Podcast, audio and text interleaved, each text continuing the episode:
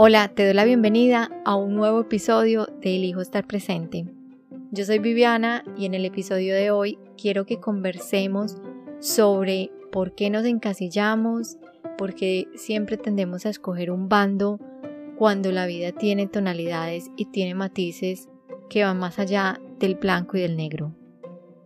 Me siento feliz porque hoy inicié clases con el maestro Pablo Flores y esta madrugada, que fue la primera clase, porque tengo el horario totalmente cambiado con Latinoamérica, me quedé con esto que dijo el profesor.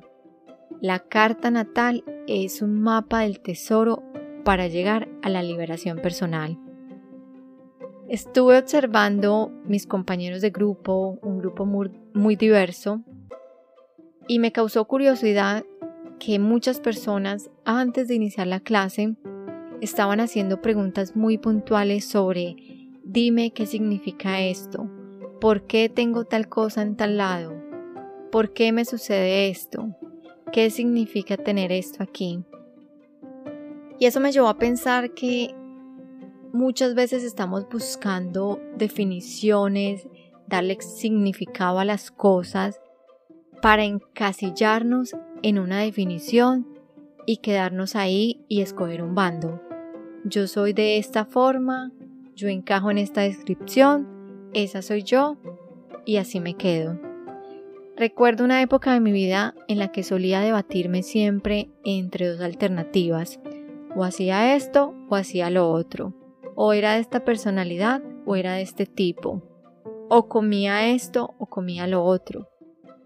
Y en Australia, que Australia es un país que me ha transformado, empecé a entender que uno no tiene que elegir entre dos opciones, que uno puede crear una nueva opción a partir de esas dos opciones, que uno puede crear una mezcla con diferentes tonos, una mezcla única para uno. Y esto se lo digo mucho a mis coaches. Aparte del blanco y el negro hay muchos colores y todos estos colores tienen una tonalidad diferente.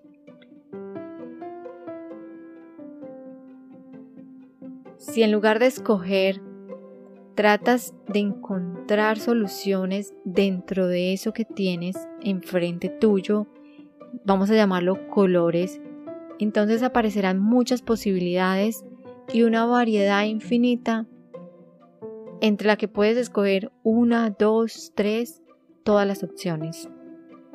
Enfoquémonos en ver posibilidades. Voy a presentarles un ejemplo. ¿Trabajo de profesora o trabajo de investigadora? Fue una pregunta que me hicieron recientemente en una sesión de coaching.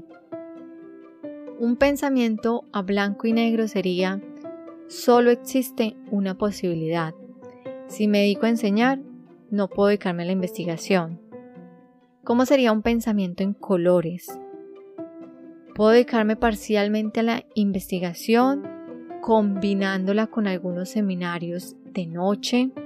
Podría trabajar como profesora un 30%, como investigadora un 70%.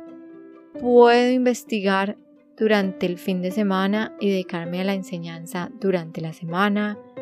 Puedo dedicarme a enseñar por seis meses y dedicarme a la investigación por seis meses. Si seguimos con este ejemplo, podemos encontrar infinidad de opciones, infinidad de tonalidades.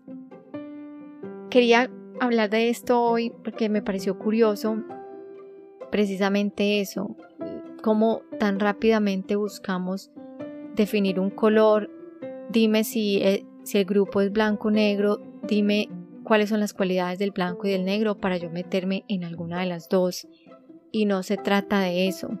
Se trata de dime cuál es la cualidad del blanco, cuál es la cualidad del negro y yo voy a crear una tonalidad gris a partir de esa mezcla que puede ser un gris oscuro, que puede ser un gris suave. Quería compartirles esto hoy con mucho cariño.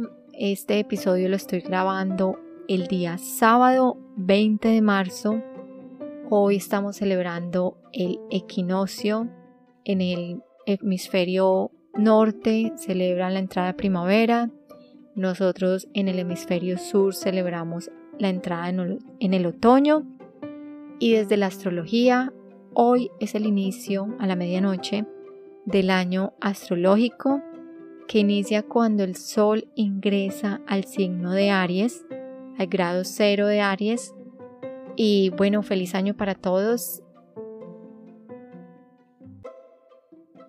Gracias por estar aquí, por escucharme. Un abrazo, Viviana.